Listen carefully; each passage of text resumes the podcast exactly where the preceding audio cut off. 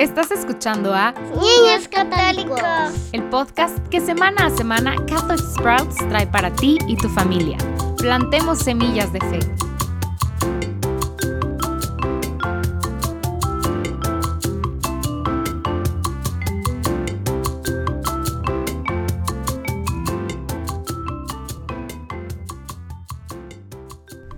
Bueno, aquí estamos otra vez. Hola y bienvenido de nuevo a Niños Católicos. Estamos repasando el abecedario de la fe y esta semana estamos en la letra R. Antes de comenzar, quiero recordarles que tenemos disponibles para ustedes páginas de colorear con las letras del abecedario católico para que nos acompañen coloreando mientras escuchan. Entonces, para hablar de la letra R, vamos a estar hablando de mi oración favorita, el rosario. Ahora, el rosario o la camándula es probablemente algo que ya hayas visto antes, pero para que entiendas de qué estamos hablando, déjame describirlo. Un rosario es una cadena de cuentas o bolitas, vamos a decirle así, que se colocan en un círculo y a un lado hay una cuerda corta que sale y de la que cuelga un crucifijo al final de la cuerda. Ya sabes de lo que te estoy hablando, ¿verdad? Ahora, con este collar de cuentas o camándula hacemos una oración muy especial en la que se nos pide que recitemos algunas oraciones una y otra vez. Particularmente decimos el Ave María muchas veces, de hecho 53 veces si rezas las cinco decenas del rosario. Ahora, sé que a veces, especialmente cuando eres niña o niño, el rosario pues resulta bastante aburrido porque Rezamos las mismas oraciones una y otra vez, pero a medida que crecemos y aprendemos a contemplar los misterios que acompañan a estas décadas o a estos decenarios, nos damos cuenta de la riqueza y belleza que tiene rezar el rosario. Déjame te explico. Cuando rezamos el rosario nos enfocamos en los misterios gozosos, los dolorosos, los gloriosos y los luminosos, que nos guían a través de la vida de Jesús y María. Y a medida que, vamos creciendo, aprendemos a reducir la velocidad en la que estamos rezando y a contemplar realmente estas hermosas historias. Esta oración toca nuestro corazón de tal manera que cambia nuestra vida para mejor. Definitivamente yo me he sentido protegida de la tentación y me he acercado más a María y a través de eso más a Jesús. Así pues, hay muchas cosas que podríamos decir sobre el rosario. Entonces hoy los invito a que tomen un rosario y traten de rezar un poco. Y para hacer eso los voy a inspirar con algunos datos asombrosos sobre el rosario. El rosario ha sido la oración favorita de muchos santos a lo largo de los siglos. Ha jugado un papel importante en la historia y es una herramienta poderosa incluso para nosotros hoy mismo. Aquí hay algunos hechos asombrosos. En primer lugar, durante el siglo XVII, hace muchísimo tiempo, había un imperio llamado el Imperio Otomano. Ellos eran musulmanes y se dispusieron a atacar Italia. Hubo una gran batalla. El imperio otomano era mucho más grande que el imperio italiano. Y si recuerdas, Roma está en Italia. Entonces, la capital del cristianismo estaba ahí. Y los musulmanes del imperio otomano estaban decididos a matar a todos los cristianos y así terminar con el cristianismo para siempre. Ahora los cristianos eran superados en número sin comparación. Y entonces el Papa que estaba presente ahí vio que lo único que podían hacer era rezar. No había nada más que hacer sino rezar. Así que les rogó a todos que tomaran un rosario, que se arrodillaran y rezaran y toda la tropa italiana estaba en estos barcos. Se arrodillaron y rezaron el rosario y adivinen qué pasó.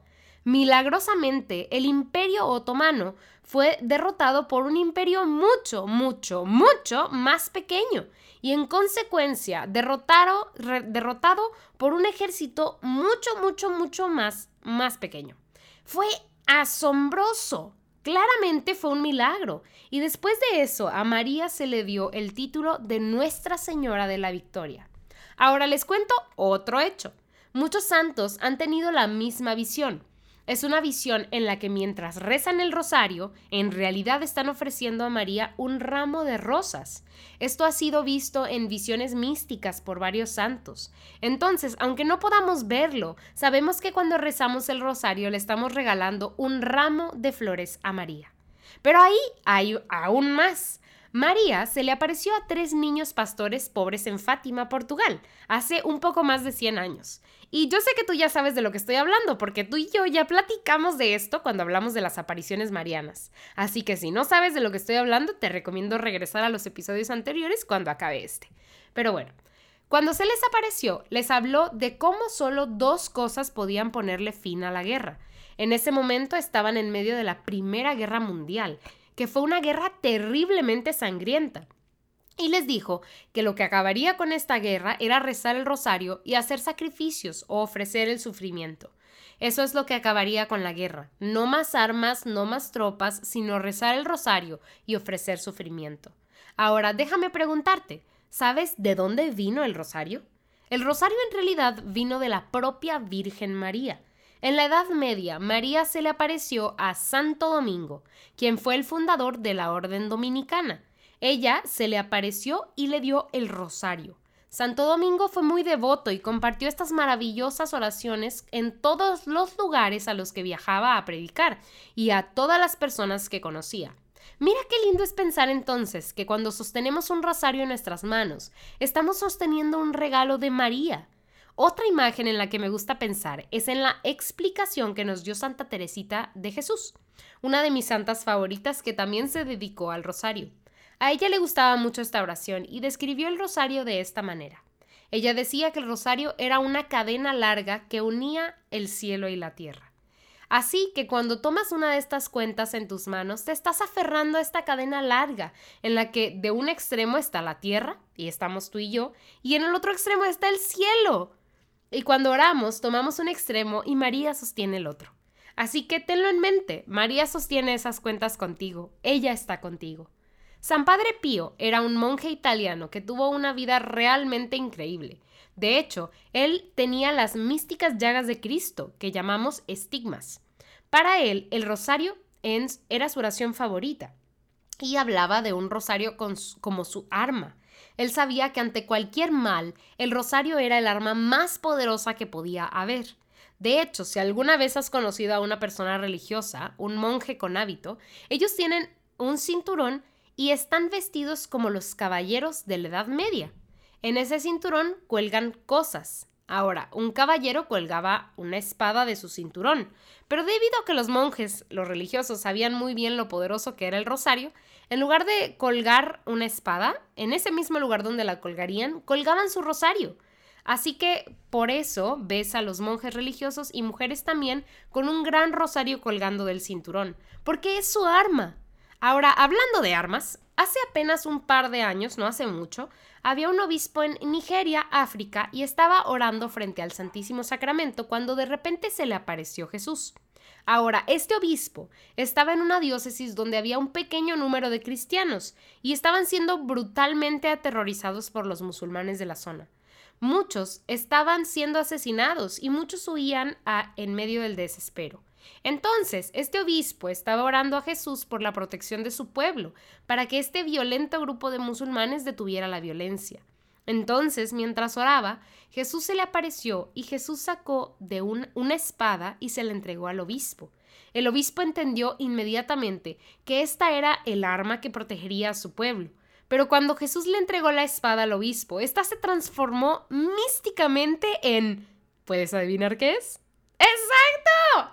Se transformó en un rosario. Y el obispo entendió que a través del rosario, el arma más poderosa, su diócesis podía deshacerse pacíficamente del violento grupo musulmán. Increíble, ¿verdad? Bueno, solo una cosa más. En esta historia la cronología es increíble, un milagro que experimentó un santo que hoy está en el cielo, el Papa Juan Pablo II. Entonces, ya hemos hablado de Fátima, donde María se le apareció a estos tres niños pobres, pastorcitos. Pero mira estas fechas. Así que María se le apareció en Fátima por primera vez a estos tres niños pastores pobres el 13 de mayo de 1917. Y unos años después, el 13 de mayo de 1981, un hombre intentó matar a Juan Pablo II. Este hombre le disparó mientras estaba en la plaza de San Pedro. Juan Pablo II estaba terriblemente herido. De hecho, las heridas eran tan graves que debería haber muerto. Pero sobrevivió milagrosamente. Y un año después, el 13 de mayo de 1982, el Papa Juan Pablo II visitó Fátima y ofreció a María bajo el título de Nuestra Señora del Rosario, la bala que le había alcanzado, y le dio las gracias por haberle salvado la vida milagrosamente el día de su fiesta. Increíble, ¿verdad? Entonces, pues, hay muchas otras historias asombrosas incluidas personas protegidas de asesinatos, personas que luchan contra tentaciones de Satanás, que tienen en común la devoción al rosario. El rosario es una herramienta increíble. Y sé que tal vez te resulte un poco difícil rezar el rosario, porque también lo era para mí cuando era niña, pero vale la pena. Recuerda, en Fátima, María se apareció a tres niños. Y no les dijo, ay, no se preocupen, no es necesario rezar el rosario todavía porque son muy chiquitos. No, ella no dijo eso y nada que ver, nada en absoluto. Al contrario, ella les dijo, si quieren ir al cielo, necesitan rezar más rosarios. Así pues, nuestra Madre en el cielo, María, te está diciendo que tomes tu rosario, que reces.